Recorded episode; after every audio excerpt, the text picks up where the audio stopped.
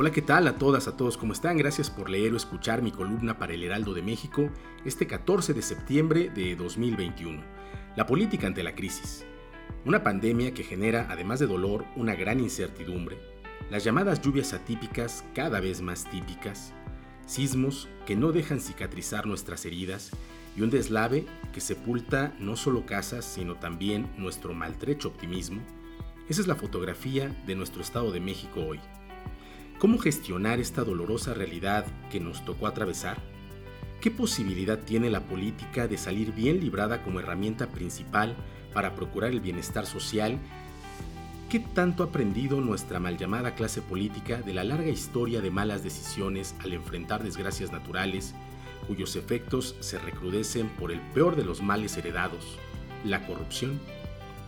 ¿Y esto por qué es un asunto de todas y todos?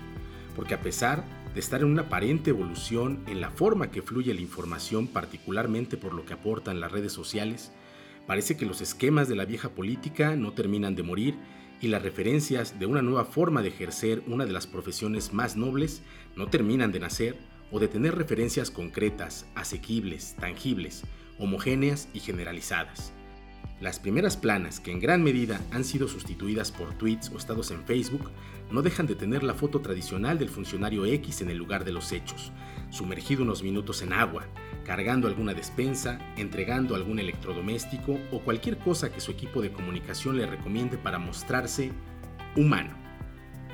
Hay más de estético en la atención de los desastres naturales o sus consecuencias que de estructural en las medidas que se toman para prevenir que sucedan o mitigar sus efectos.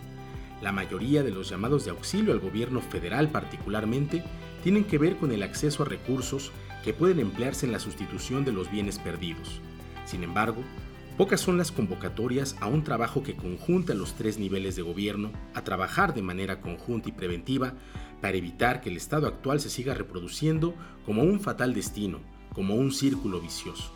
Por supuesto que se debe atender la reposición de lo perdido en términos materiales, pero pensar que la política como instrumento solo sirve para repartir despensas y electrodomésticos es de una mezquindad, vileza y limitación que para quien lo piense así debería ser razón suficiente para no dedicarse a ello, o al menos no debería recibir remuneración alguna por hacerlo.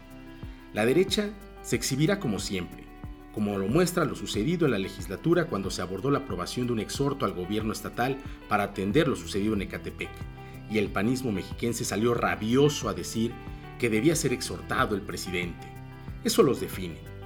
Quien debe demostrar un actuar distinto es la izquierda, que está difusa con una elección próxima, sin una agenda que ayude a la ciudadanía en lo concreto, con una reforma a la Constitución que le explotó en las narices al ser un asunto de consumo únicamente de la clase política.